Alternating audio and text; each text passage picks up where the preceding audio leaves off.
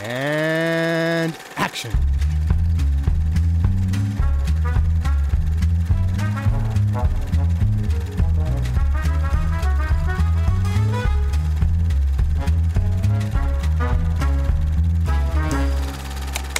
Good evening.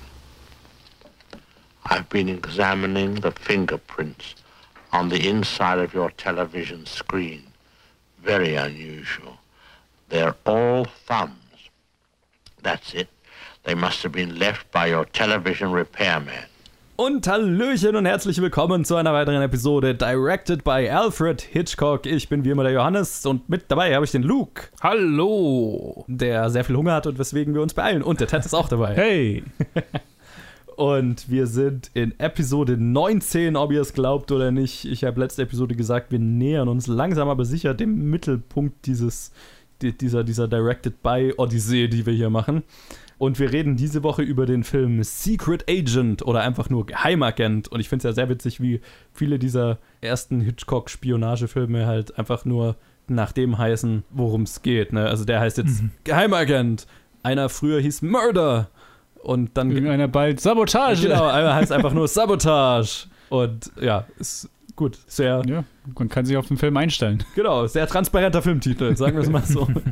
Der Film ist aus dem Jahr 1936 und es spielen mit John Gielgud und Madeline Carroll. Madeline Carroll, den, die wir schon aus 39 Steps äh, kennengelernt hatten. Und wieder mit dabei Peter Lorre in der Peter Lorre-Rolle. In, dies, in, dem Fall tatsächlich mal ein bisschen was anderes, als, als wir in, in uh, Man Who Knew Too Much hatten. Aber da vielleicht äh, gleich mehr dazu. Worum geht es in dem Film? Es geht um einen Geheimagent. So, das war unsere Review zu Alfred Hitchcocks Secret Agent.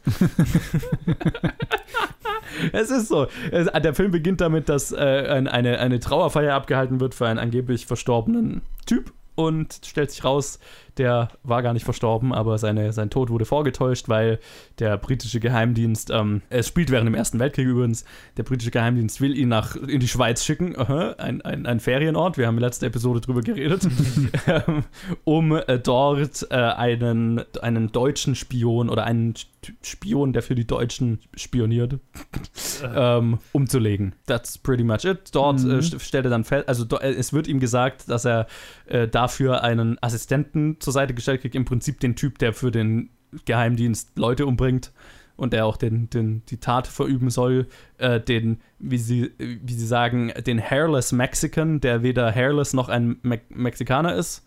Oder auch, wie er sich selber, wie er gerne genannt wird, den General. Der, aber er ist auch kein General. Aber der Name gefällt ihm halt. Ja.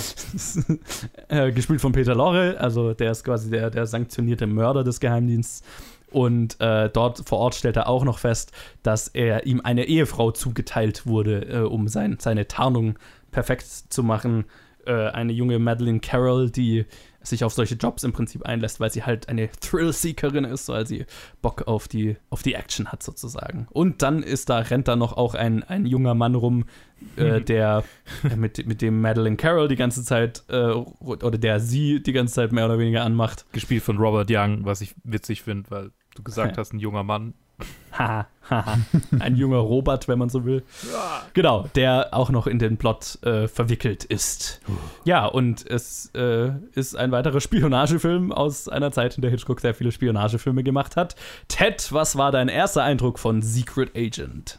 Mein erster Eindruck war ähnlich wie beim vorherigen Film. Mhm. Es hat wieder, es hat, da ist wenig, man hat weniger was Bedrohliches, weil es halt ein, es ist ein Spionage, Secret Agent, man ist auf einer Mission, statt von irgendwas wegzulaufen.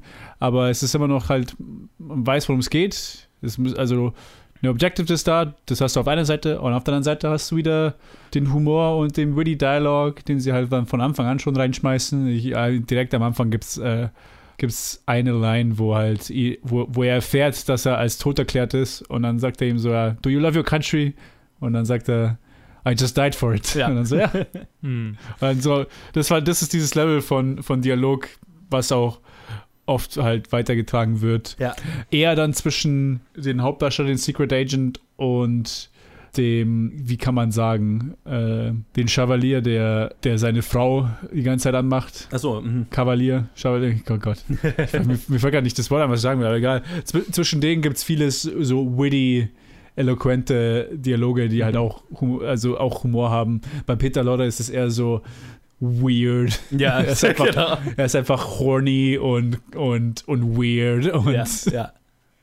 Und hat einen Mustache und einen Piratenohrring und, so gekräuselte, lackige Haare und es ist einfach sehr schön.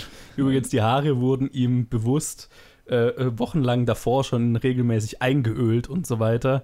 Weil im Buch ist es tatsächlich ein, ein, ein glatzköpfiger Mexikaner, der Charakter. Aber Hitchcock wollte unbedingt Peter Loche in der Rolle haben. Ja. Und der ist weder glatzköpfig noch Mexikaner, noch irgend, also irgendwie in die Richtung. Also haben sie, haben sie halt gesagt, okay, dann machen wir das zum Witz. Also wir sagen, er ist kein Mexikaner, er ist nicht glatzköpfig und das ist halt der Gag. Er ist halt ein weirder Typ, der so genannt wird. ja. Und damit es zumindest ansatzweise in die Richtung geht, haben sie ihm halt die Haare die ganze Zeit äh, eingeölt und so, dass er ein bisschen einen südländischeren Look hat. Aber so richtig funktioniert hat es, glaube ich. Also es macht ihn nur weirder vom Aussehen her. Ja, ja, ja. Was mir aber sehr gut gefallen hat. Ja. Also, äh, wir, wir haben wieder äh, gute Performances, die einfach Spaß machen, aber er macht halt wieder am meisten Spaß, finde Mhm. ich, für mich. Und die Mhm. Szenen, wo halt er auch da ist, da ist halt auch wieder, das sind auch meine liebsten Szenen, die ich habe an, an diesem Film. Vor allem halt auch völlig absurde Sachen, wo sie halt dann einmal eigentlich, wo es eigentlich ins Tragische geht, weil sie herausfinden, dass sie den falschen Mann umgebracht haben Aber hallo. dann sagen sie es halt Peter Lorre und dann er bricht halt einfach nur ab und lacht halt extrem. So, ah, the wrong man. und das ist einfach so, ah, okay, okay, okay. Das ist halt wirklich einfach der Auftragskiller von, von, von dem MI5, MI. Und der macht, der macht es einfach, das ist gewöhnt, für ihn ist das einfach nur ein lustiger Zufall, dass sie jetzt Ja. den Falschen erwischt haben. Aber ja, das ist, es ist eine, also wieder super gut gelungener Spionagefilm. Mhm. Und ich kann einfach nur sagen, dass das halt, wie ich bei der letzten Folge gesagt habe, jetzt bin ich wieder mit vollem Herzen mit dabei. Schön. Luke, wie ging's denn dir? Ja, ich mochte den Film auch. Äh, Peter Lorre, äh, übrigens großartiges Bild, das ich äh, in unseren Slack reingepostet habe, äh, äh, habe ich eben, äh, auf der IMDb-Seite entdeckt. Ich glaube, das wird mein neues Profilbild für irgendwo. Vielleicht für Ich- Letterboxd. nice. Ich schau gerade nach. ähm, es, es ist einfach ein grandioses Bild. Ähm, ich mochte ihn nicht ganz so sehr wie der, den wir vorher gesehen, äh, besprochen hatten in der letzten Folge, Mhm. wie, wie 39 Steps. Und ich habe äh, überlegt, woran das lag äh, für mich. Und ich glaube, es war so ein bisschen, weil er den Fokus verloren hat, weil es zu viele Charaktere gab. Bei 39 Steps äh, Mhm. können wir uns sehr äh, spezifisch auf unseren Hauptcharakter konzentrieren, der übrigens auch viel sympathischer in 39 Steps ist als der Typ in diesem Film, den ich nur als äh, keine Ahnung, so, er ist, er ist gefühlt so ein bisschen eine, eine Mary Sue, weil er, ähm, weil er halt so da irgendwie, er wird so reingeworfen und trotzdem ist er irgendwie Herr jeder Lage und klar, er macht Fehler und so, Aha. aber dann ist er halt immer so unwirsch, so, ja, komm, halt die Schnauze, Vibe, du, du, du wir machen das schon richtig hier und klar haben wir dir das irgendwie umgebracht, aber, aber halt's Maul. ja, es ist schon so ein bisschen, äh, keine Ahnung, er, er wirkt immer so mega herablassend und, und er redet so Mhm. wahnsinnig schnell. Das, das fand ich mega unsympathisch. So, der redet, der, der, der, der gefühlt irgendwie, entweder liegt's, liegt's am, ich weiß nicht, woran es genau liegt, ob es seine Art zu Schauspielern ist, ob, ob Hitchcock das so wollte, aber, aber das hat mich mega angepisst, dass er einfach so, so schnell und, und, und forsch und, und unwirsch redet. Vielleicht sollte es auch was Soldatisches darstellen. Keine Ahnung. Mhm. Fühlt sich übrigens auch an wie ein sehr ungeschickter Self-Insert des Autoren des, der, der, der, des Buches, auf dem es basiert, weil äh, quasi, ne, also der ist ja ein Ja. Autor. ein junger, Ja. gut aussehender Ja. Autor, dem die Frauen an den Hals fall, äh, um, um den Hals fallen. ja, super. Der auch noch Kriegsheld ist. Geil. Ich habe ich hab Stories zu allem, was du bisher gesagt hast. Schön. Aber, aber red Ja. erst fertig. Ich meine, ja, äh, ich, das, das ist so ziemlich, das fasst so ziemlich das, das zusammen, wie ich, wie ich äh, über, den, über den Film fühle, weil so zum einen irgendwie ein bisschen, bisschen fragmentiert und zum anderen dann äh, wieder so, so die, die äh, äh, im Fokus sind, gefallen mir nicht hundertprozentig. Also Peter Lorre war natürlich auch sehr witzig, aber äh, also ich muss ihn lieben, aber es war schon over the top. Sehr over the top. aber ja, mein Gott. Äh, Es war, es war, eine, es war bold choices, ja, ja, die ja. gemacht wurden. Sehr big, bold and, and beautiful und ähm, äh, ja, vielleicht ein bisschen zu bold für meinen Geschmack. Ähm, ja, es, es, Ja. es hat da nicht so richtig, richtig zusammengepasst. Vielleicht es war auch so dieser Kontrast zwischen, zwischen der mega ernsten Liebesgeschichte, die dann so zwischen den beiden ausbricht, wo es halt wo so eigentlich um so reale Sachen geht und dann halt einfach dieser Cartoon, der da irgendwie daneben steht, so ja, ich bring Leute um, Ah, das ist das, was ich tue. Ah.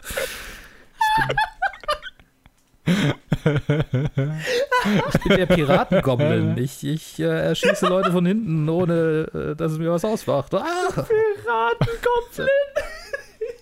Ja, ich meine. Ah, schön, ja. Ja, und äh, vom Brownface will ich gar nicht erst reden. Ich meine, Ich habe mich die ganze Zeit gefragt, ist er in Brownface? Ich habe nirgendwo was drüber gefunden. auf jeden Fall Aber es ja. hat viel Aber Make-up. schon, oder? Auf jeden Also- Fall es ist sehr viel Make-up. Also irgend, irgendwas wurde auf jeden Fall gemacht. Ja. Also ich habe überall nur gefunden, dass er ha- seine Haare halt mega geölt hat, aber, aber es ist, er war schon dunkler als in Man Who Knew Too Much. Ja, so dunkler in so ziemlich, als in jedem Film, den ich von ihm gesehen habe. Also, äh, ja. ja. Und ich meine, in Man Who Knew Too Much war er auf dem Plakat grün. Also, ja. Ein Mann vieler Hautfarben. Hitchcock und die Hautfarben von Peter Lorre. Das ist eine komische, eine komische Beziehung. Oh, schön. Okay, also vielleicht kurz noch für, für, die, für den Kontext, woher ich komme. Also ich, ähm, auch wieder ein Film, den ich noch nicht davor gesehen hatte. Ich mochte ihn auch, ähm, er hat mir gut gefallen, aber auch, es ist nicht auf demselben Niveau wie, wie 39 Steps, fand ich jetzt. Auch aus vielen Gründen, die du genannt hast, Luke. Und ein großer davon ist, dass ich auch den, unseren Hauptcharakter sehr uninteressant und unsympathisch fand. Und da gibt es auch, äh, glaube ich, einen Grund dafür. Aber äh, ich fand es auch interessant, weil es das hier ja schon eine ernstere Geschichte war jetzt als 39 Steps, weil ich finde, es hatte jetzt nicht diesen verspielten Ton, den 39 Steps hatte. Ähm, interessant fand ich da in, in dem Zug, dass Hitchcock wollte ursprünglich die zwei Hauptcharaktere, also Madeleine Carroll und Robert Donut aus 39 Steps, einfach eins zu eins wieder so besetzen in, in diesem Film. Robert Donut hatte aber dann zu dem Zeitpunkt schon eine andere Verpflichtung. Und deswegen ist John Gilgood, heißt er, glaube ich, genau, hier in der Hauptrolle. Und ja, vielleicht fangen wir doch mit ihm an. Er, es gibt, glaube ich, nämlich einen Grund, warum er so spielt, wie er spielt. John Gilgood kam vom Theater und das war seine erste Filmrolle. Hm. Und er kam wohl überhaupt nicht mit, mit Peter Loches lockerem Umgang mit dem Drehbuch und seinem Improvisieren klar. Also Peter Loche hat wohl sehr viel improvisiert und so. Hm. Und war auch extrem nervös vor der Kamera, weil es halt sein erster Film war und er nicht mit dem Medium umgehen konnte und so weiter. Klar. Und vor, äh, genau, vor, vor der Kamera und auch nervös vor dem Filmprozess generell. Hm. Und äh, Hitchcock war nicht ein, ein war nicht gerade für seine Schauspielarbeit bekannt. Ja. Oder also er war kein, kein Actors Director. So, Ich meine, es gibt dieses Zitat von ihm, äh, Schauspieler sind nur, äh, sind Cattle, also, also äh, Nutzvieh. Das hat er wohl, also da hat er, das hat er selber später relativiert, dass er das mehr so als Scherz gesagt hat, weil er diesen Ruf hatte. Aber er, er war schon ein, ein Regisseur, der halt immer so minimale Regieanweisungen gegeben hat. Und damit ist jetzt hier John Gilgood halt nicht klargekommen, weil der halt wahrscheinlich eher einen Regisseur gebraucht hätte, der ihm so ein bisschen die Unsicherheit nimmt. Und ich glaube, daher kommt wahrscheinlich auch das schnelle Reden und so. ne? Dazu kam, kam dann auch noch, dass die Dreharbeiten viel länger gedauert haben als erwartet und äh, John Gielgud musste dann zurück ans Theater, weil er da äh, Romeo und Julia gespielt hat und musste dann halt einige Male dann noch nach seinen Theateraufführungen mitten in der Nacht noch ins Studio kommen, damit sie noch Szenen mit ihm weiterdrehen konnten. Ja, okay. Ja, das hat natürlich auch nicht, äh, äh, nicht geholfen und äh, er war nach diesem Film wohl so desillusioniert vom ganzen Filmemachen, dass er 20 Jahre lang in keinem Film mehr mitgespielt hat. Uh. Ich wollte sagen, weil ich habe ich, ich hab versucht nachzuschauen, von wo man ihn kennt. Ja. Und es waren alles irgendwo er schon so ält, also um einiges älter war zu Korrekt. Rollen. Krass. Einmal versucht und äh, dann äh, eine ganze Zeit lang nicht wieder. Tja, der Arme. Ja, nicht zu beneiden. Und ähm, dann, ähm, womit machen wir? Ah, Okay, machen wir doch mit, äh, also ich bin jetzt gerade hier so am, am, am Hintergründe über den, über den Film erzählen, dann machen wir doch gleich weiter.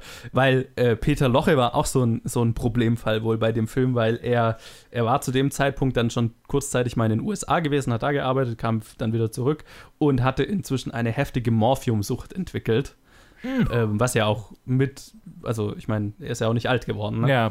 Und die war wohl halt so extrem, dass halt das Studio sich dann zu dem Zeitpunkt äh, quasi genötigt gesehen hat, ihn, ihm ständig seine Drogen zu besorgen, weil Aber er ich sonst glaube, sich der hatte, also der hat die entwickelt, weil, weil er damit Medikam äh, also weil, weil er damit medika- medikamentös behandelt wurde. Also es gab irgendwie einen, einen Grund dafür. Ah, okay. Mhm. Ähm, ich muss gerade nochmal nachgucken. Ja, schau das mal nach. Das muss ja wahrscheinlich dann in den USA passiert sein, zwischen den zwei Filmen im Ja, Prinzip. genau, genau. Genau, und das Studio sah sich halt genötigt, ihm die ganze Zeit seinen, seinen Schuss, seinen nächsten Schuss zu besorgen, weil er sich sonst halt einfach vom Set geschlichen hat, Ach so. um sich Morphium aufzutreiben und dann halt einfach nicht weiter produziert werden konnte, weil Peter Locher plötzlich verschwunden war immer mal. Und er verhielt sich wohl auch eben äh, äh, während den Dreharbeiten immer exzentrischer und unzuverlässiger und also, ne, wenn man über seinen Weirdness-Faktor in dem Film redet, ich glaube, der kommt auch daher. Und ähm, wo die beiden, wo Hitchcock und er sich so gut verstanden hatten bei Man Who Knew Too Much, ähm, war, also war Hitchcock wohl sehr ungeduldig mit ihm irgendwann während dieses Films, weil er sich halt so verhalten hat.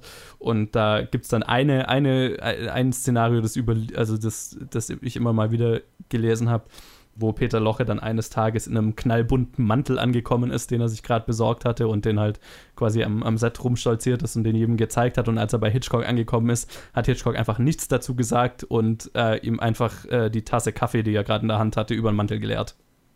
Damn. Jo. Also, ja, ich glaube, die Stimmung am Set so von, gerade was die Schauspieler- und Regisseurverhältnisse anging, war jetzt nicht so. Ten, ten most äh, äh, known anime betrayals in history. ähm, übrigens hat er, hat er Probleme mit der Galle gehabt äh, und ja, komm, Morphium, scheiß drauf. So. so, heute würde man sagen, okay, einfach Galle raus, äh, vielleicht. Damals, zack, rein damit. Das sind die 30er und 20er, ich meine. Ja. Laudanum. Ja, wenn wir gerade schon bei den Schauspielern sind, ich mache jetzt einfach weiter. Ja. ähm, weil tatsächlich äh, die interessanteste Schauspielerin hier ist eigentlich Madeleine Carroll, habe ich dann gelesen, als ich über den Film recherchiert habe, weil sie ein total spannendes Leben nach dem Film noch hatte. Oder allgemein. Ähm, sie hat nämlich relativ parallel zu Hitchcock Karriere gemacht und äh, war dann eben nach 39 Steps und Secret Agent, das waren so ihre großen Durchbrüche, ihre großen Hauptrollen, ist sie dann in die USA gegangen. Und kurz darauf, also als der Zweite Weltkrieg dann ausgebrochen ist, 1940, wurde ihre Schwester in London von einer deutschen Bombe getötet. Und sie hat dann, das ist so ein Zitat von ihr überliefert, dass sie dann da wohl damals gesagt hat, ähm, ich hatte eine Rechnung zu begleichen. Ich konnte kein Soldat werden, aber es gab andere Wege, es Hitler heimzuzahlen. Und sie hat dann danach mit der Schauspielerei aufgehört und ist der Air Force beigetreten war in Italien stationiert im Krieg, äh, wo sie halt Verwundete versorgt hat und so weiter. Und nach dem Krieg hat sie dann ihr, also sie hatte ein Anwesen in Frankreich, was sie sich halt während ihrer Zeit in England gekauft hatte, hat das quasi dann zu einem Waisenhaus umfunktioniert und hatte nach allem, was sie dort im Krieg erlebt hat und so weiter, wohl einfach die Lust am Schauspielern verloren. Und 1949 hat sie dann so ihre letzte Filmrolle gehabt, aber hatte eigentlich nie wieder was so mit der Filmindustrie zu tun. Hm, krass. Also ein Leben wie ein Film, habe ich mir so gedacht. Irgendwie also, schon, gell? Das, könnt, das könnte, das könnte ein. Biopic werden. Ja, total. Vielleicht gibt es Weil ja. ich meine, sie hat ja, die war ja auf dem besten Weg, so hier Superstardom zu, Superstar zu werden, mit gerade mit, hat ja genau die, das Aussehen und das Talent für die, für die Femme Fatales der 40er und so weiter, hätte sie ja voll gehabt, ne? Mhm. Ja, in den USA hätte, der das, hätte die das wirklich gut machen können. Wahrscheinlich dann noch mit Hitchcock. Ja, ich, die hätten bestimmt noch zusammenarbeiten können. Also äh, krasse Geschichte, krasse Geschichte, wie ich fand. Extrem Respekt. Mu- Muss eine un unglaublich interessante Frau gewesen sein. Also, wie gesagt, ich hätte, könnte mir total gut vorstellen, dass man einen Film über ihre Geschichte machen könnte, weil was ein, was ein äh, Up and Down von einem Leben. So, und jetzt sage ich vielleicht noch kurz was, äh, so nach äh, 20 Minuten, wie, wie der Film, also so, was ich eigentlich am Anfang immer sage, wir sind auf die Schauspieler gekommen, wie es so zu dem Film kam und dann lasse ich euch mal über den Film reden, dann habe ich genug gequatscht vorerst. vorerst, äh, vorerst. Ähm, Secret Agent basiert auf einer Kurzgeschichte oder auf zwei Kurzgeschichten in, in einer Buchreihe um den Geheimagenten Ashenden, äh, den äh, der Autor Somerset Maugham äh, geschrieben hat. Ähm, also so eine ganze Sp- Spionage-Buchreihe. Und die basieren tatsächlich auf seinen eigenen Erfahrungen, weil er war MI6-Agent im Ersten Weltkrieg. Und so viel zu dem Self-Insert, den du vorhin angesprochen hast, Luke. Mhm. Also Witzig. äh, ist durchaus sehr viel Self-Insert da Ach drin. Mensch, Somerset Maugham. Ich, jetzt weiß ich wieder, ja, der Name kam mir schon bekannt vor irgendwie. Der, Echt? Ich, ich kannte den davor noch nicht. der hatte, der hatte eine der Kurzgeschichten in diesem, in diesem, in dieser Englisch-Pflichtlektüre. Bei, beigesteuert, äh, wo es um, um Kolonialismus ging. Und äh, er hat äh, Ding, äh, Painted Whale geschrieben. Okay. Ein Film, den ich schon ein paar Mal hier in diesem Podcast erwähnt habe, weil er vielleicht einfach so viel Einfluss auf mich hatte. Ja, okay. Jetzt, jetzt weiß ich, wo ich schon mal gehört habt. Ja. Genau, und äh, laut Charles Bennett, dem Drehbuchautor, mit dem Hitchcock also alle seine Filme zu der Zeit geschrieben hat, also der hat bei The Man Who Knew Too Much angefangen, 39 Steps und jetzt der hier, haben sie alles zusammen geschrieben. Also hat, hat so ein bisschen in einem Interview in seiner eigenen Biografie drüber geredet, was so Hitchcocks Prozess im, in, der, in der Drehbuchentstehung war und das fand ich ganz interessant. Ähm, er hat äh, so ein paar, also darüber geredet, auf was für exzentrische Ideen Hitchcock dann während dem Schreibprozess kam, wenn irgendwas nicht lief, um wieder Inspiration zu tanken sozusagen. Und so mussten sie sich zum Beispiel einmal auf dem Dach vom örtlichen Flughafen treffen, um dort zu arbeiten. Oder in einem Zug nach Frankreich ganz spontan. Oder äh, auf einer Bootsfahrt äh, mit einem eigenen, eigens dafür angeheuerten Orchester, nur für Hitchcock, seine Frau und den Autoren, damit sie quasi auf der Themse eine private Orchesterbootsfahrt machen konnten und schreiben konnten öfters äh, haben, äh, haben wohl auch Hitchcock und Charles Bennett zusammen unter Pseudonymen in irgendwelchen random Hotels eingecheckt. Immer zwei getrennte Zimmer, aber mit einem gemeinsamen Bad, wo Hitchcock dann so Sachen gemacht hat, wie dass er öfters äh, Charles Bennett morgens im äh, Gewand der, der, der Hotelmitarbeiter aufgeweckt hat mit dem Satz äh, Your bath is ready, sir und hat ihm dann quasi schon ein Bad eingelassen und so weiter.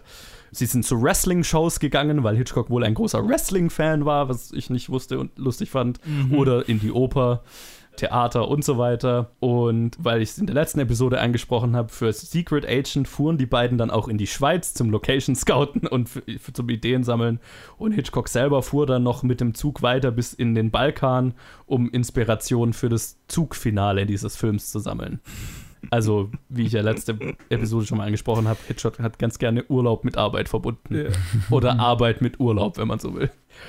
So, so viel zu den Hintergründen um Schauspieler und Entstehung dieses Films. Ja, was hat, ich werfe einfach mal die Frage in den Raum, was sind denn so Szenen, die euch besonders rausgestochen haben? Ähm, ich muss meine Stimme schonen. Luke, willst du anfangen oder? Ja, ich kann, ich kann gern anfangen. Also die Szene, die für mich besonders herausgestochen hat, war definitiv die Hundeszene. Und nicht nur, weil Deutsch gesprochen wird. Tatsächlich von der alten Frau sogar akzentfrei, so wie ich das, wie ich das. Die war auch Deutsche tatsächlich. Ja, das war, das hat man gehört. Montag, Dienstag. Das war so fast, schon- fast schon, ja, so richtig, ne? So 30er Ja. Jahre Erich Kästner-Film, so die Vibes hatte das. Also ich meine, Erich Kästner war ja kein Regisseur, aber halt basierend auf an dieser. Äh, ja, ich, ich fand ähm, die, die Szene mit dem Hund, wo quasi der, der Hunde, also der, der, der ältere Herr, der Bergsteiger, ich weiß nicht mal, wie er hieß, äh, wie sein Charakter hieß, von dem General dann von der, vom Berg runtergestürzt wird und einfach so die, die Hinführung dorthin und die langsame, der langsame Aufbau der Spannung, das war eine sehr schön inszenierte Szene, auch mit dem Hin und Her äh, äh, Geschneide. Das, das hat für mich sehr gut funktioniert.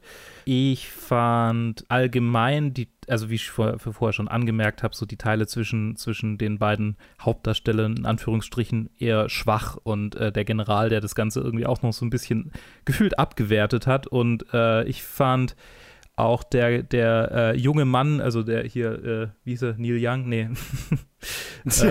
Robert, ja? Ja, Robert Young, genau. Robert Young, ja. der Robert Marvin spielt. Also, das ist so, das ist so gefühlt auch so ein bisschen austauschbar. So, also, der, die, die, der hat für mich nicht so eine richtige Persönlichkeit entwickelt. Äh, aber die Szenen haben dann irgendwie davon gelebt, dass, also so, so Charaktere, die ich, die ich nicht so, die ich nicht so sympathisch fand, äh, aber trotzdem irgendwie so, äh, trotzdem dann wissen wollte, also ich wollte trotzdem dann wissen, so wie es, wie es, wie es halt weitergeht, so wer, wer jetzt der, der Mhm. Agent ist, weil, weil sich so nach und nach dann zugespitzt hat und dann, okay, einer muss es sein und dann, oh, es ist Robert Young, oh, oh, oh, Spoiler für einen Film aus den 30ern.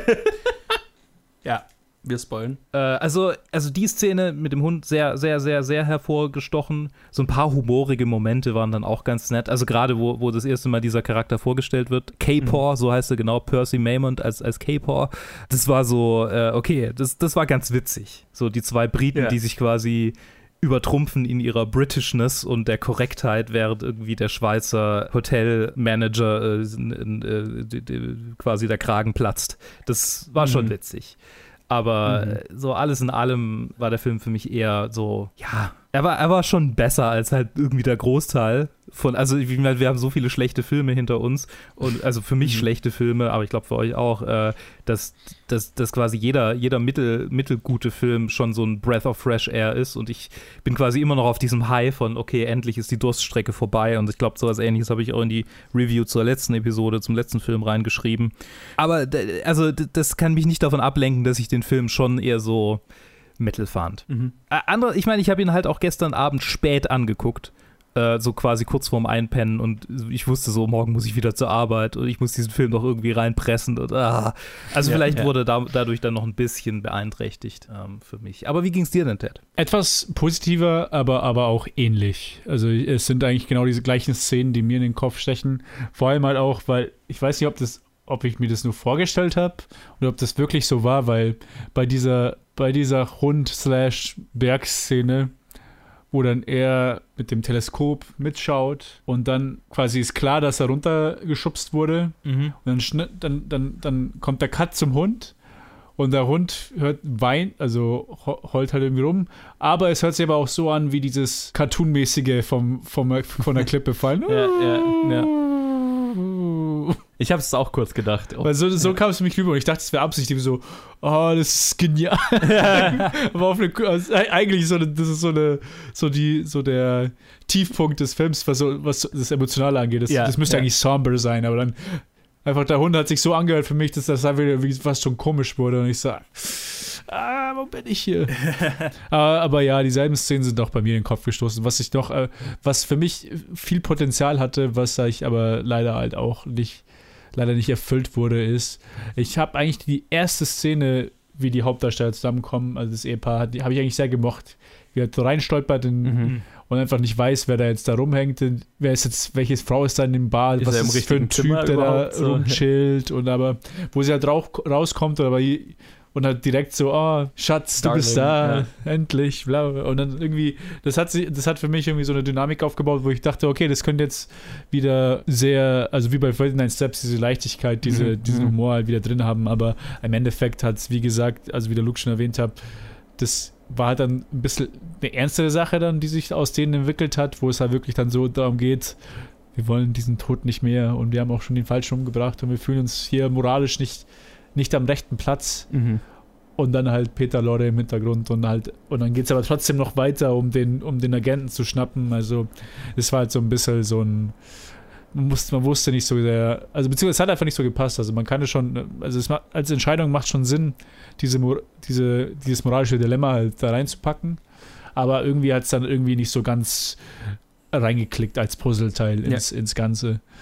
Und ja, vielleicht war es bei mir auch eher positiver halt im, in, in Relativen zu dem letzten, weil ich mir auch beim vierten Step schon gedacht habe, ah, wie viele Sterne will ich dem geben?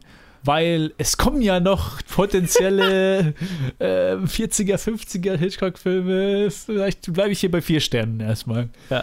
Ich glaube, wir- müssen allgemein, also ich habe, ich glaube, wir haben alle so diesen selben Gedanken gehabt. Oh, kann ich dem schon so viele geben? Da kommen ja noch so viele. Wir müssen uns verabschieden, dass die jetzt irgendwie alle große unterschiedliche Wertungen haben. Also ich habe es ja jetzt schon so in meiner, in meiner Liste irgendwie. Die Hälfte aller hat einfach so drei Sterne. Und ich glaube, am Ende, wenn wir die Liste haben, dann wirst du halt einfach immer so zehn Filme haben, die dieselbe Sternbewertung haben. Ja, ja, so. wahrscheinlich. Sehr, sehr wahrscheinlich. Aber- Aber die Sache ist halt, am Ende, du schaust den Film und, und ich tue halt immer die Bewertung rein, die ich ja gerade Ja, in dem genau. Moment habe. Ja. Und dann irgendwie wird es auch immer nach dem Gespräch hier mit euch wird's relativiert und dann denke ich mir so, oh, eigentlich fand ich ihn doch nicht so geil oder ah, eigentlich fand ich ihn, jetzt finde ich ihn eigentlich noch besser. Ja, ja, ja, voll. Ist halt immer so die Sache, aber dann. Das ist eine Momentaufnahme. Genau, halt. genau. Das sind ja immer diese Listen. Ich, ich, ich ändere ja auch nicht die, also ich erneuere die auch nicht. Also weder bei Directed by noch bei Top 250. Ich tue sie einfach so nach, nach Gefühl rein. Aha. Und also ein paar Wochen später denke ich mir so, ah, der hätte auch ein bisschen höher sein können oder tiefer oder sonst was, aber meine Güte. Ach, ich passe das ganz gerne mal an.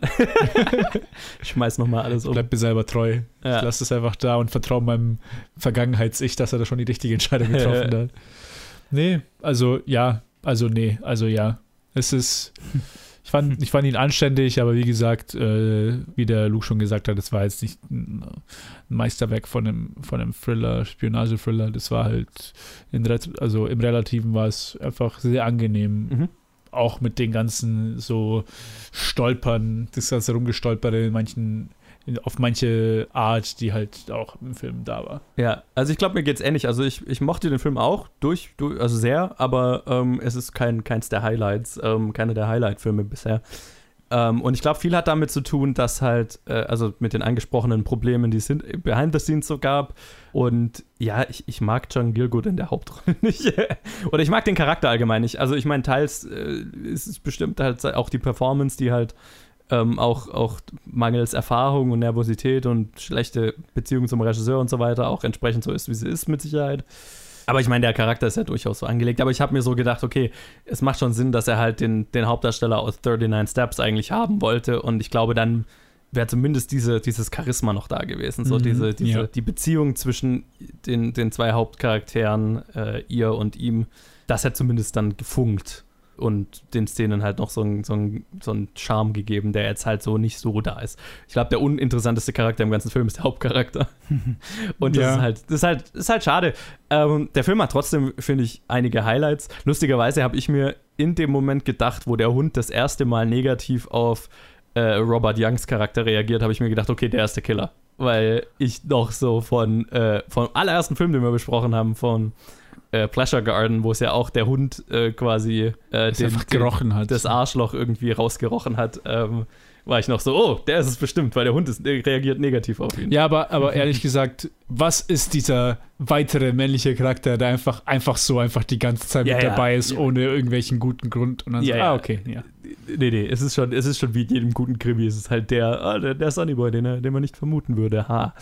Aber entsprechend habe ich äh, auch die Szene mit dem Hund die ganze Zeit gedacht, oh, reagiert der Hund jetzt irgendwie, weil er von dem Typ weg will oder riecht er, dass sein Herrchen gleich stirbt? Hm. Aber natürlich, es ist, glaube ich, eher so, er reagiert darauf, dass sein Herrchen in Gefahr ist. ja, ja. Die Aber, Verbindung war halt so stark zwischen den beiden. aber in dem Moment, wo äh, Robert Youngs Charakter reinkommt, das ist das erste Mal, wo der Hund dann weg, wegläuft zu dieser Tür. Also habe ich mir auch so wieder gedacht, will er von ihm weg? Hm, wer weiß. Also das hat mir, also das war so mein Gedanke dahinter. Aber ich, was, was mir an dem Film tatsächlich sehr gut gefallen hat, hat ähm, der hat einige Set-Pieces, die sehr cool sind.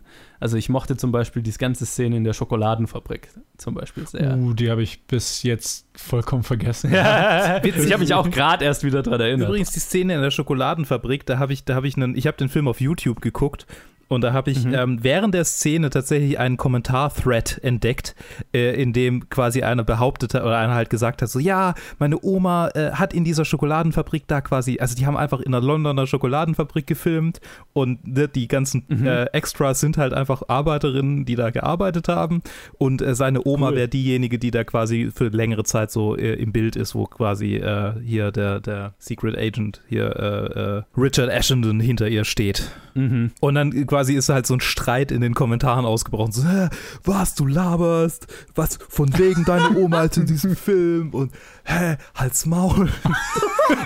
Und, und, und, das, und man merkt halt richtig, dass es halt einfach so ein, so, ein, so ein verschreckter Boomer ist, der noch nie in seinem Leben einen YouTube-Kommentar verfasst hat und so, was? Ah. Ich, ich kann es nicht glauben, dass hier jemand anzweifelt, dass ich im Internet schreibe und, oder, oder, oder quasi jeder, der so schreibt, so ich glaub dir, so, oh, vielen Dank und danke, dass du mir glaubst und ich kann noch so viele Geschichten erzählen. So, okay, Alter, beruhig dich. Es ist ein YouTube-Kommentar. Es ist irgendwie so eine kleine Geschichte für sich, die ich da so erlebt habe während dieser Er war so stolz auf seine Oma und alle gleich so, äh, Ja, fick dich. Leute sehen diesen Kommentar und sagen sie, I'm gonna make an environment that's so toxic. Und Ja. einfach nur alles.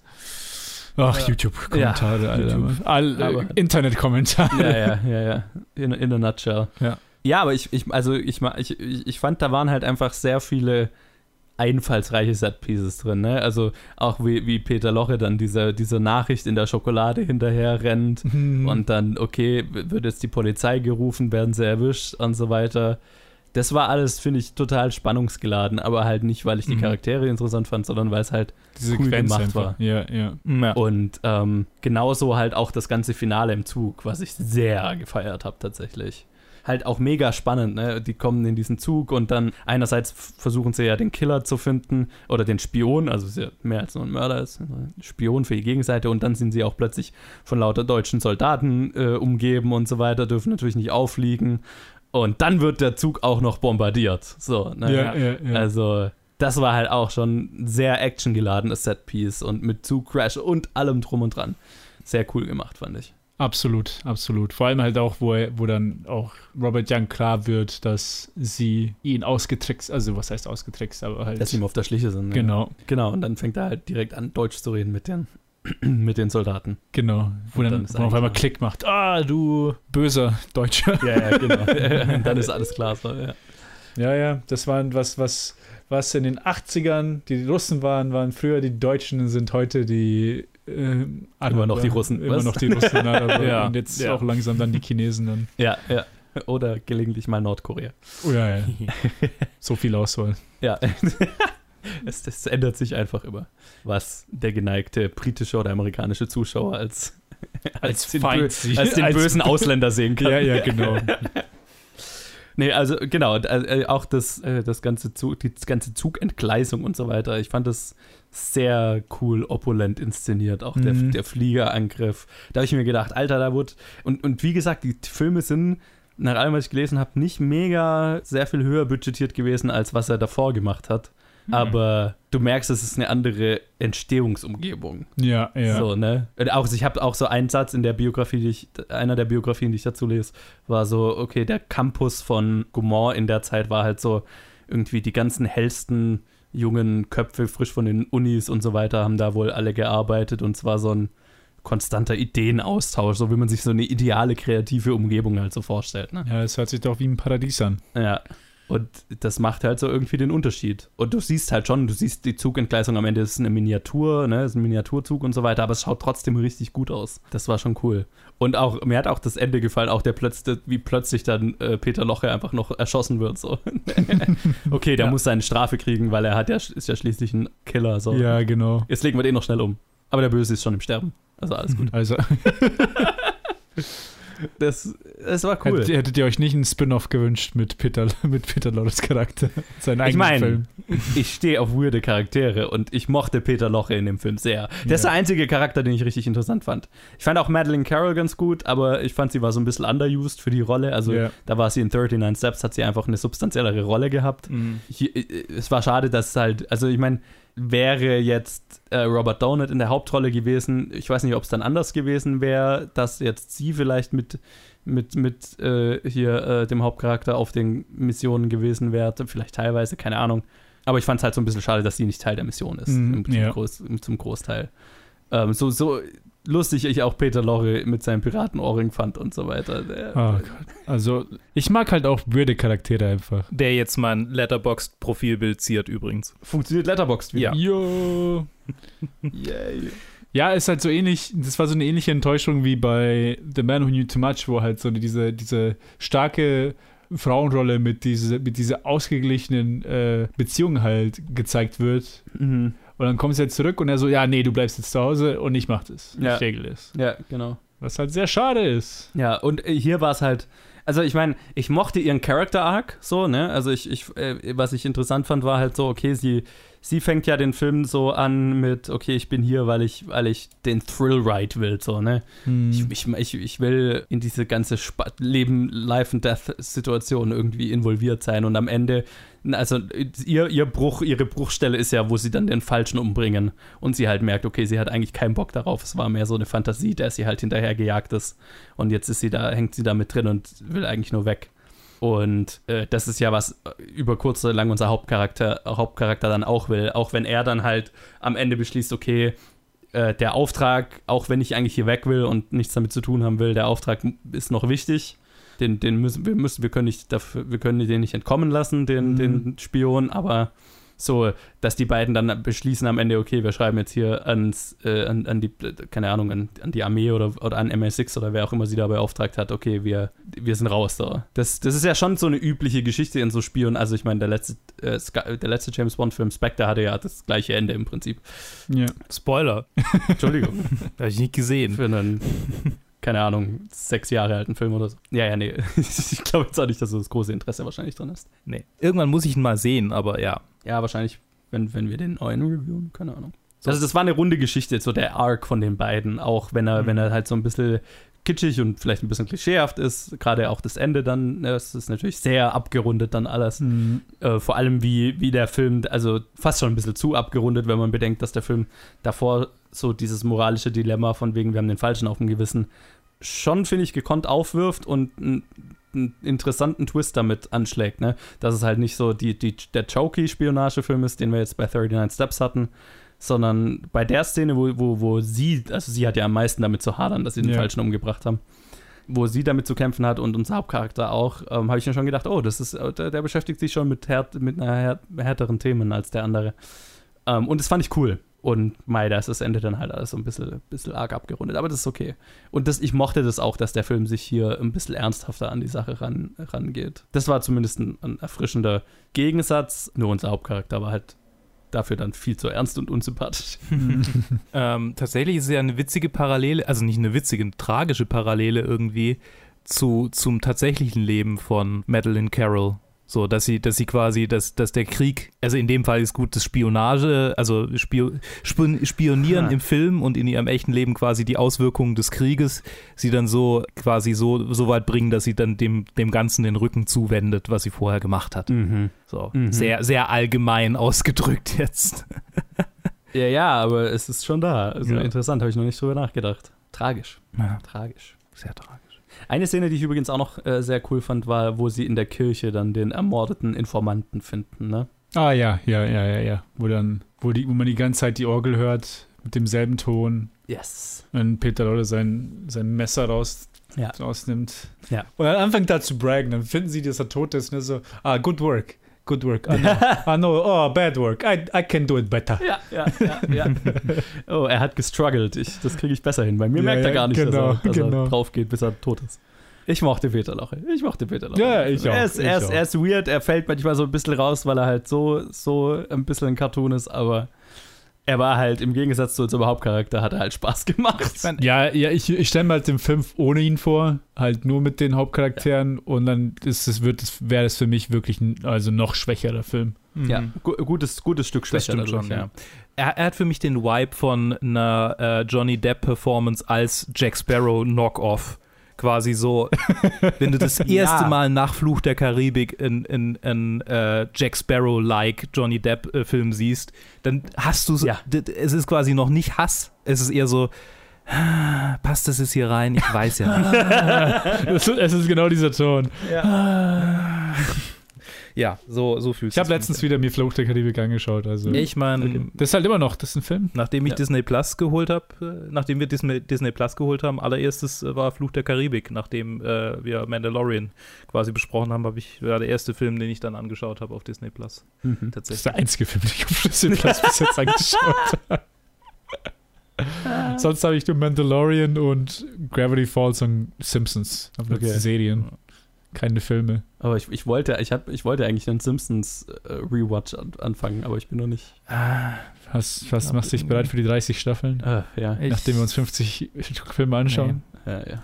Danach geht es Wir dazu sind keine Doctor Who, 14 oder? mehr. Wir können das nicht einfach so mal so schnell machen. Das Ist geht richtig, einfach ist nicht. richtig. Ich habe ich hab, ich hab so eh so viel, was ich, was ich immer noch anschaue. Ja. Und ich meine, Machen wir jede Woche ein Review zu Simpsons von Anfang bis oh Ende. Gott. Oh Gott. Uh, ich bin jetzt schon erschöpft, wenn ich drüber nachdenke. Es bringt mich zum Schwitzen. Das sind, das ist echt unser ganzes Leben, wenn wir das möchten. Ja, ja. Also, weißt du noch damals in Staffel jetzt- 30? Äh, ah, ja, die hören ja auch nicht auf. ja, ich meine, vor allem, du, du kannst da nicht jede Woche eine machen, weil dann, dann hört es nämlich wirklich nicht auf. Da kommt ja dann, äh, also ja. nicht jede Woche eine raus, aber halt immer in Abschnitten jede Woche eine raus. Ja, das heißt, ja. du holst dann irgendwann einfach nicht auf. als Matt Groening noch gelebt hat, ja Mann, der war wenigstens noch witzig. ist die Arbeit. oh mein Gott. Oh Kannst mich an den Coronavirus erinnern. Ich meine, ich, ich habe ja gerade einen Podcast, wo ich immer, wo ich, wo die jede Woche eine Star Trek-Episode besprechen. Und ihr Ziel ist es wirklich alles, was Star Trek ist, der Reihe nach Okay, das zu ich cool. besprechen. Und Alles die, aber die auch sagen viel. halt auch, okay, das wird halt drei Jahre dauern oder so. Ja, ja, ja. Und Aber- weil sie halt nichts anderes machen, nur, es geht nur um Star Trek. Nicht zwischendurch noch Directed by und Top 250 und Reviews. Nee, nee, also die machen, die machen auch ganz viele andere Podcasts, aber Ah, die wirklich? machen Ah, jede okay. Woche durch, auch- also jede Woche kommt eine Star Trek-Episode raus. wie verfährt man diese Zeit, Alter? Ja, das, war, äh, das ist halt deren Job. ja. Ja, okay, wenn man das Vollzeit macht, dann. Aber äh, das ist cool. Also ich meine, das gibt mir jetzt zumindest die Ausrede, Star Trek anzuschauen, was ich davor nie habe. Und äh, Ja, ich habe bis jetzt nur TNG geschaut. Ich glaub, ja, wir sind, jetzt fast durch, durch Staffel 2 von Original Series. Wir. Ah, von Original ist- ist Series. jetzt fast durch. also wirklich äh, erst so angefangen. Ja, halt, aber auch schon, Aber auch schon. Schon seit letztem Jahr, ne? Weil, Ja, also, ja, ja. das sind ja jetzt, also da, die, die, das sind ja fast 30 Episoden pro Staffel oder so. Mhm, ne, ja. 20, 22 oder so. Also, ja. Mammutprojekt. Aber da ist Absolut. wenigstens okay, da weißt du irgendwie jede Woche eine, okay, das ist machbar, das ist, machbar, managebar. Und das macht noch, du, weil du hörst den Podcast und hast das Gefühl, irgendjemand macht mit. So. Das ist, Hm. äh, ja. Ja, ist cool. Ja. Und deswegen, wenn ich jetzt einen Simpsons-Marathon machen wollte, da macht keiner mit. Das, und, äh, Ja. äh, Stimmt. Ich mache da auch nicht mit, sage ich dir jetzt schon. Äh, mache ich auch nicht. Ja, wenn wir schon will- Podcaster wären, dann das vermarkten könnten, dann könnte man das ja machen. Aber so Ja, nee. neben der 40-Stunden-Woche ist es ein bisschen Ja. schwer, zu, schwer zu argumentieren, das, das zu starten. Ich meine, meine Version davon ist ja directed by, weil ich halt im Prinzip Ja, ja. von Regisseur nicht interessant finde. Also ich meine, für Hitchcock ist genau das. Ich wollte das halt schon Das immer mal machen und jetzt habe ich eine Ausrede dafür Ja. und habe noch eine, eine, ein Outlet, wo ich drüber reden kann für was, was ich sowieso gemacht hätte irgendwann. Ja, ja, ja. So, das war ein. Das war die Tangente. das war die Normal- Tangente. die normalerweise nicht in diese Episoden reingehören. Secret Agent. Secret Agent. Äh, wo ist der denn in deiner Liste, Luke? Fünf, Platz fünf, unter The Lodger und über Rich and Strange. Und Ted bei dir? Bei mir ist er ein bisschen höher. Platz 4. Hinter Blackmail vor Lodger. Ein bisschen höher, ein Platz. Ja, ein bisschen. ne? ja, ja. Schon, ja. Das hat sich halt gehört, so ein bisschen höher, auf Platz zwei. Ja, ja, genau. Bei mir ist er auch auf Platz 5, äh, hinter The Lodger und vor Murder.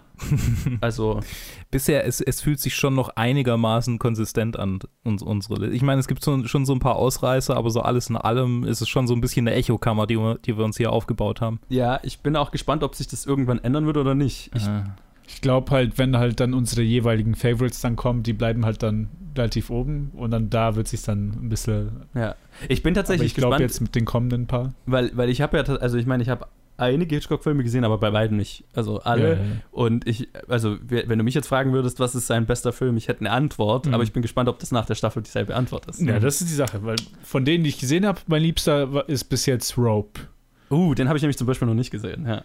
Ob er das bleiben wird bis dahin, weiß ich nicht. Zum Ja. Beispiel meine Freundin, ihr Liebster ist äh, Vertigo. Okay, oh, und, oh, das ist interessant. ja, Vertigo habe Das ist interessant. ich. Ja. Weil Vertigo ist ja schon, also ich meine, ist der Film, der immer irgendwie noch in den in beste Filme aller Zeiten Listen irgendwie ist. Mhm. Aber hm, würde ich gerne Ihre Meinung dazu hören. Ja, vielleicht kann man sie ja mal dazu Also wenn Sie Bock holen. Aber Weil- dann, dann also aber- gerade eine weibliche Perspektive auf Vertigo ist interessant, weil es ja schon um Das- einen das Typ müsste- geht, der im Prinzip eine Frau, um- Frau so formt, wie er sie gerne haben Ja, ja. Da, muss man, da müsste man aber, ähm, um, damit sie selbstsicher über den Film reden kann, da müssten wir eine, eine englische Episode machen. Ah, okay. Hm. Ja, gut. Kriegen wir hin. Ich meine, oder willst du machen einen Einspieler oder so? Oder so. Oder Auch so. eine, eine Bonus-Episode. Oh, ich habe eh noch Bonus-Episoden geplant. Stimmt. Hatten So. wir bisher noch keine. Nee, hatten wir bisher keine. Ich, ich war, also, ich will es auch nicht übertreiben, weil weil es eh schon zu viel ist. Aber so zwei, drei habe ich schon geplant für, wenn wir Ah, so wie äh. Shot for Shot Psycho Remake wahrscheinlich. Zum Beispiel, das, das wäre einer. Oder der, der Hitchcock, das Hitchcock-Biopic würde ich auch ganz gerne vielleicht ganz am Ende machen oder so. Ah, okay, ja, das wäre Zum Beispiel. passend. Okay. Gut, äh, jetzt, äh, ich weiß gar nicht mehr, was ich gerade sagen wollte, als, als wir angefangen Danke haben. fürs Zuhören. Ja, ich habe Hunger. Genau, also äh, genau, Luke hat Hunger, äh, Liste, ich bin gespannt, äh, ob, ob die so bei uns so relativ parallel bleiben wird oder nicht. Äh, lasst uns wissen, was ihr zu Secret Agent, Geheimagent äh, zu sagen habt, äh, falls ihr ihn gesehen habt, auf Facebook, Twitter, Instagram, planetfilmgeek at gmail.com. Yay. Und dann hören wir uns, also erstmal danke Ted, danke Luke, dass ihr dabei Ja, seid. bitte, bitte. Gerne. Und dann hören wir uns in der nächsten Episode wieder bei Ich weiß es gerade nicht. Äh, hört rein, um es rauszufinden. Bis dann. Bye, bye. Hört rein, um es rauszufinden. Das Come In and Find Out unseres Podcasts.